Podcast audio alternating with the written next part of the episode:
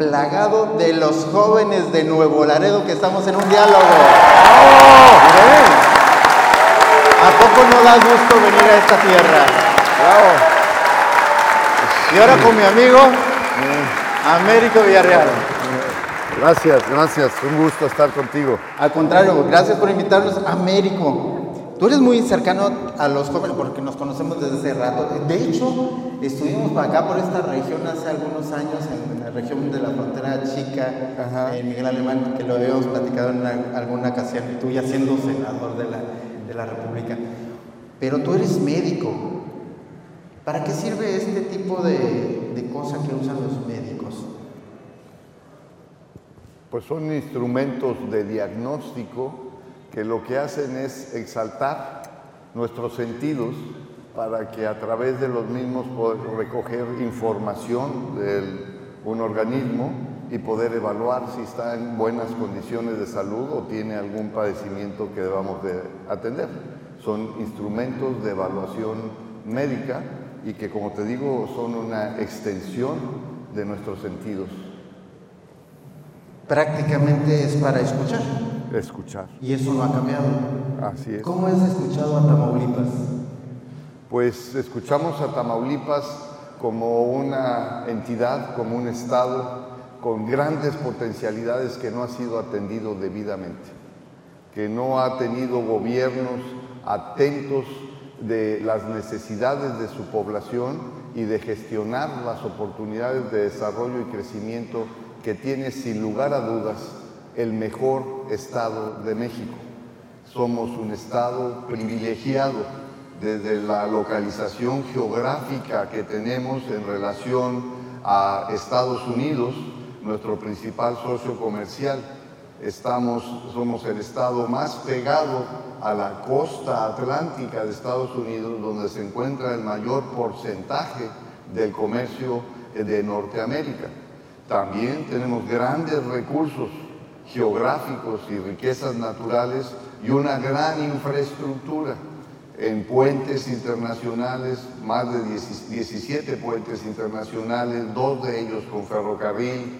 Tenemos una industria de maquiladoras creciente con demanda de trabajo e industria de transformación tenemos un gran potencial agropecuario en productos agrícolas, tenemos primeros lugares en citricultura, en la producción de semillas y granos para la alimentación animal. Tenemos también una gran costa, más de 430 kilómetros de costa y con la laguna madre que favorece una forma importante el desarrollo de la pesca y de tipo comercial y de camarón, de mariscos, de peces, que pueden ser un potencial también de desarrollo en el sur de nuestra entidad, que forma parte de Tamaulipas y que es parte de esta eh, voluntad de volver a integrarnos como una identidad tamaulipeca en la región sur. Somos de los estados que tenemos una refinería, la primera que existió en México, desde 1914, la refinería Francisco y Madero. Tenemos un corredor de eh, industria petroquímica, dos puertos de altura, el de Altamira y el de Tampico, y se está construyendo un tercero en Matamoros. Tenemos una zona de la Huasteca con también desarrollos importantes agropecuarios. Somos un estado con una gran cantidad de oportunidades y potencialidad para que los tamaulipecos y los tamaulipecas tengamos una mejor oportunidad de vida y de bienestar social, explotando y conduciendo correctamente, sobre todo acompañado de lo más valioso que tenemos en esta entidad, que son los tamaulipecos y las tamaulipecas. Gente con entusiasmo, con ganas de participar, echados para adelante y que con esta riqueza que nos tocó vivir en nuestro estado, podamos tener mejores oportunidades de vida a todos. ¿Qué te parece? Porque también Tamaulipas es de jóvenes, no se diga Nuevo Laredo. Si escuchamos, utilizando precisamente el, el, estetoscopio, estetoscopio, utilizando, vamos a escuchar a los jóvenes. Eh, ¿Qué les parece si vamos por este lado para ver qué le pudieras preguntar a Américo Villarreal. Tu nombre y de dónde vienes. Ángel López y soy de Nuevo Laredo, Tamaulipas. ¿De qué colonia? De Privada 6 de Noviembre, en Campestre. ¿Qué le quieres preguntar al candidato? Bueno, quisiera preguntar, en su gobierno, ¿qué hará para mejorar la inseguridad que prevalece hoy en todo Tamaulipas? Muy bien. Eh, estos grandes problemas que ahora nos aquejan y que son parte de mediante un diagnóstico social de los problemas que tenemos, son consecuencia de cómo se ha venido desarrollando la administración pública durante los últimos años. Si no hemos administrado correctamente las oportunidades de nuestro Estado, y como repito, un gobierno atento en lo que le corresponde, en ver y acotar las circunstancias de desarrollo social, pero impedir las desviaciones que se generan apegado a la ley. Si no ha habido gobiernos atentos en esas circunstancias, tenemos consecuencias por no hacerlo. Y eso ha favorecido circunstancias como la inseguridad, como la falta de oportunidades económicas, como la parte de tener buen desarrollo urbano y ordenamiento territorial, el favorecer el desarrollo de las diferentes regiones de nuestra entidad, el que podamos tener mejores servicios de salud o de educación y que esos son los problemas en que un gobierno que se ufana de transformación los tiene que implementar bajo una premisa muy importante que es ahora la democracia participativa, que es que se escuche el gobierno con la sociedad, con las necesidades del pueblo. Antes tenemos, teníamos una democracia representativa. Venía y se ofrecía quiénes eran los candidatos de los diferentes partidos sufragábamos, votábamos por ellos, por la empatía, el color o la distinción de un partido, y en esas consecuencias no volvíamos a saber de nuestros políticos o de nuestros administradores hasta tener la consecuencia de sus actos en las leyes o en la administración en el entorno social. Ahora no. Ahora lo que se propone en este nuevo modelo que estamos encabezando esta coalición, juntos hacemos historia entre los partidos del trabajo, el Partido Verde Ecologista y Morena, es una democracia participativa, que hablemos y nos escuchemos para poder tener las mejores soluciones que se presenten a los problemas que nos aquejan. Y también algo muy importante, el tener una sociedad colaborativa, no una sociedad competitiva. Porque cuando entramos en la situación de la competitividad, vemos en una circunstancia individual la oportunidad de sobresalir sobre los demás. Y eso no nos ha traído muchas cosas buenas. Lo que tenemos que tener es la reconstrucción de nuestro tejido social, tener una visión colaborativa para que todos en conjunto avancemos y tengamos mejores niveles de oportunidad y de vida, que bien nos los merecemos los tamaulipecos y tamaulipecas que vivimos en este estado que, como lo referí, tiene una gran cantidad de potencial para poder salir adelante. Así es que en ese nos enfocaremos sustantivamente. Acá de este lado hay una jovencita que también quiere hacer una pregunta. ¿Tu nombre y de dónde vienes? nombre es Sol Pérez Arratia, soy de Nuevo Laredo, de la colonia Los Álamos. Mi pregunta sería, ¿cuál considera usted que sería su mayor reto durante su gestión? Perdón, es que tiene mucha resonancia, yo creo. El, ¿Cuál considera usted que sería su mayor reto durante su gestión? El mayor reto, pues estar manteniendo esta comunicación con la sociedad. Ese sería nuestro nuestro mayor reto y nuestro mayor compromiso. Tenemos eh, situaciones, como decimos, cada problema es una oportunidad. Y entonces podemos pensar que en Tamaulipas tenemos muchas oportunidades, porque tenemos muchos problemas. Pero la circunstancia es poder determinar cuáles son aquellos que podemos atender en forma oportuna y que bajo los recursos que se cuenten y la participación social tenga la mayor, el mayor beneficio social que podamos tener. El empeño es que ahora ustedes también son quienes tienen el mayor eh, conocimiento de estas nuevas herramientas de comunicación, de las redes sociales, de la interacción a través de este importante medio que se está creando y que cada vez se consolida más en nuestra sociedad y que tenemos que buscarlo que su transmisión de información y validación sea veraz para poder estar teniendo esta interrelación. Ese sistema de redes sociales yo lo concibo así como estos instrumentos para mejorar la agudeza de poder escucharnos o medir nuestro oxígeno, nuestro oxígeno nuestro pulso, lo concibo como la construcción de nuestro tejido nervioso en que podemos nosotros de esa forma estar interactuando en las circunstancias de un gobierno y que podemos estar mandando señales y comunicación para poder estar atendiendo las circunstancias que se dan en diferentes partes de nuestro organismo social, de nuestro tejido social, para priorizarlas y atenderlas de la mejor forma y oportunamente. Ese sería uno de los grandes retos estar siempre en comunicación con la sociedad, estar atento de escuchar sus demandas y tener la oportunidad de solucionarlas en el tiempo eh, más pronto que sea posible. Oye, Américo, yo no puedo dejar de preguntarte, tú eres hijo de, un gobernador muy querido en Tamaulipas, pero tú eres médico, ¿cómo fue? Digo, porque muchos jóvenes eh, están en ese momento de seleccionar la carrera, ¿cómo fue que tú llegaste y dijiste, voy a estudiar medicina?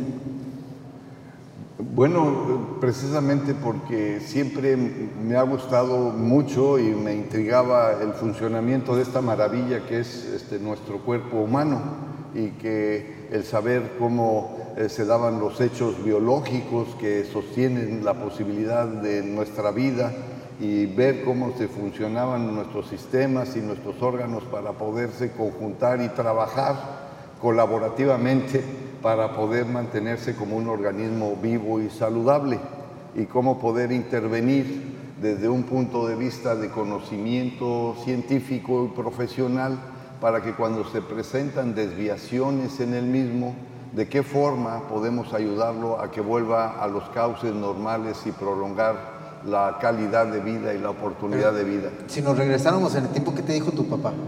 ¿Perdón? ¿Qué te dijo tu papá si nos regresáramos en el tiempo? Bueno, pues eh, mi papá, este, indirectamente, él fue ingeniero civil, un gran ingeniero civil, eh, desarrolló muchas de las presas y de los eh, distritos de riego que actualmente tiene México y Tamaulipas. Y él hubiera querido que hubiera sido también ingeniero me llevaba a que lo acompañara a las residencias de las presas de los distritos de riego y caminaba con él los canales y eh, andábamos en la construcción de esas obras y yo creo que quería inducirme que fuera ingeniero, pero pues no, siempre fue muy respetuoso hasta el momento en que le dije que mi vocación era la, eh, la medicina. El Verde Tamaulipas está trabajando mucho con los jóvenes. ¿Para ti qué son los jóvenes? Pues para mí los jóvenes son el presente y el futuro de nuestro Estado y de nuestra nación. Yo le agregaría que son jóvenes adultos, porque a veces nomás nos quedamos con el jóvenes. No, son jóvenes adultos y son jóvenes que si están en esta etapa de la vida, en estas próximas elecciones van a elegir vamos a enfrentar un proceso de una elección. La elección no nada más es ir y presentarse como buen ciudadano, a ir a donde está nuestra casilla, que nos dé nuestra boleta y tachar un color o un nombre. En ese proceso tenemos que tener conciencia que estamos eligiendo Y para elegir tenemos que conocer las diferencias o las ventajas de lo que podemos escoger, sino cómo vamos a elegir. Y esa es parte de la responsabilidad que tienen que tener los jóvenes adultos desde el momento que van a elegir cuál es la forma de gobierno que quieren para su entidad y para el futuro en el que ustedes se van a desarrollar y que les va a tocar continuar ya cuando formen o si ya la tienen una familia y unas oportunidades de desarrollo profesional. Desde ahora que son jóvenes adultos y van a elegir, confieren también responsabilidades. En este sentido de querer trabajar con un gobierno que ve de esa forma las oportunidades de futuro. Antes teníamos gobiernos paternalistas y lo podríamos haber justificado porque en nuestra pirámide poblacional el grueso de la población eran adolescentes y niños. Ahora no. El grueso de nuestra población demográfica está en jóvenes adultos de 18 a 35 años y tenemos que tener un gobierno atento y colaborativo en su dirección que le corresponde hacer por ley, escuchando a esa parte de la población que tiene que tener una participación de decisión, de responsabilidad y acompañamiento para el logro y el desarrollo de su sociedad. ¿Qué te parece si le preguntamos acá a Jesús? ¿Qué, nos, ¿Qué le quieres preguntar a Américo Villarreal, Jesús? Hola, buenas tardes, mi nombre es Jesús, es un honor estar aquí, doctor. ¿Te eh, puedes quitar?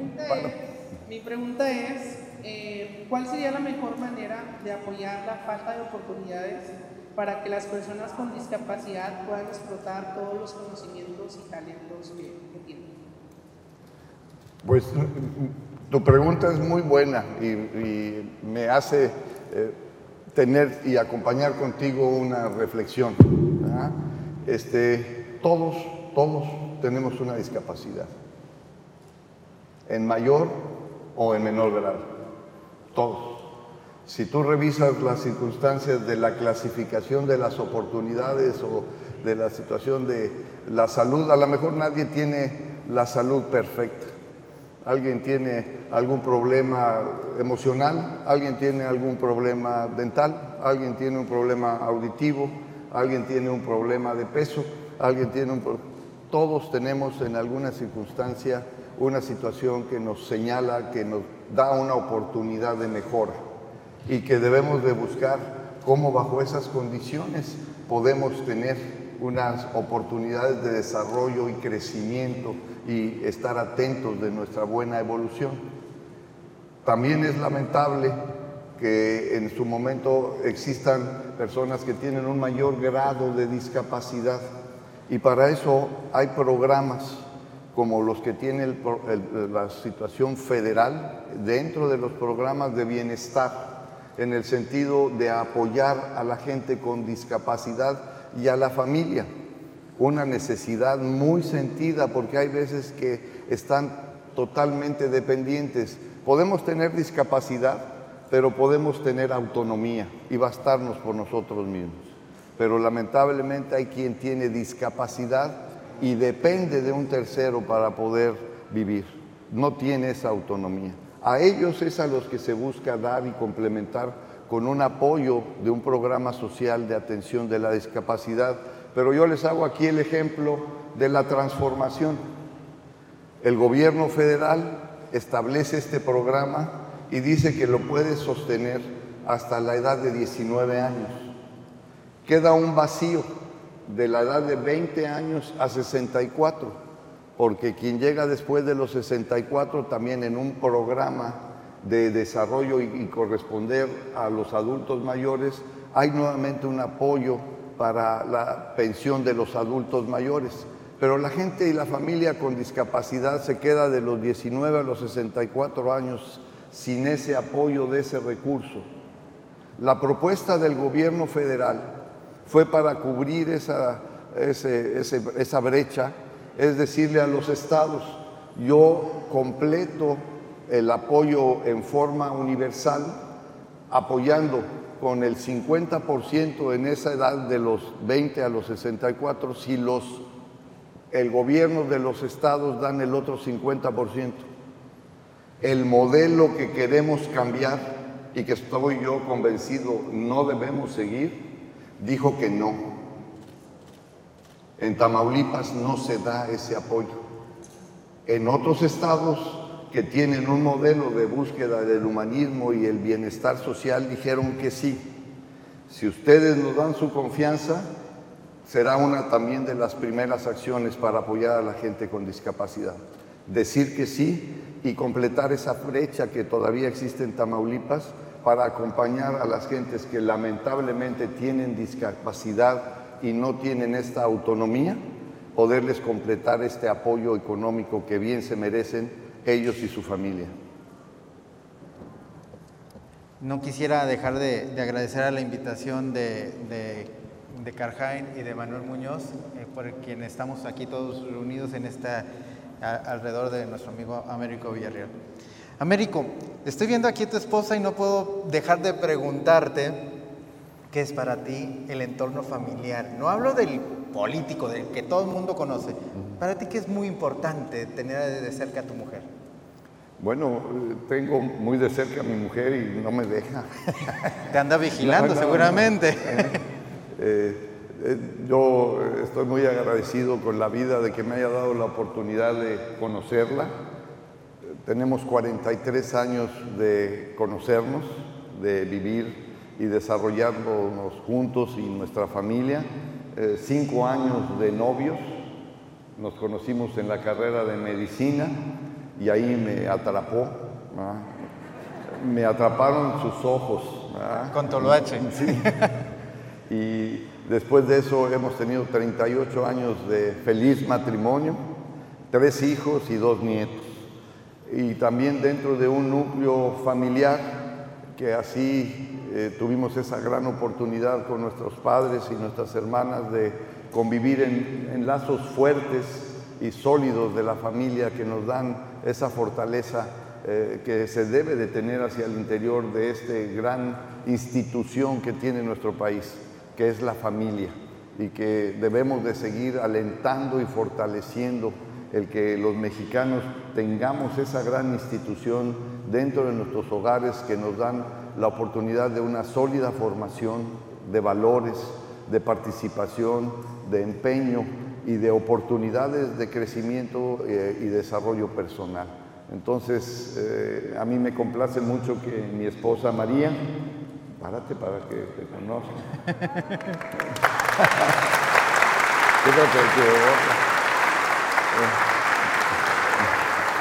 para que, para que vean qué bonita es. No, pues ya Súbete, súbete, súbete.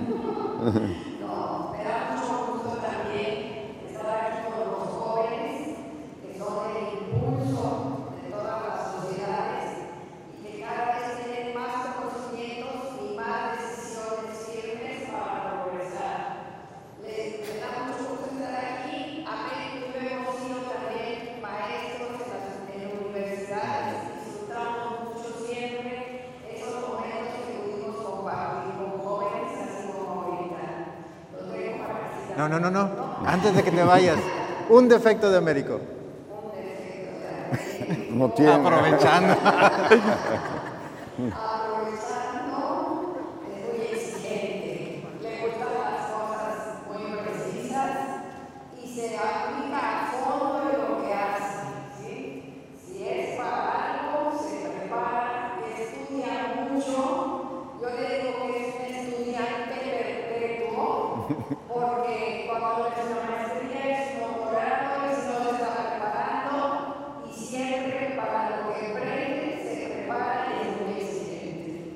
Muchas gracias.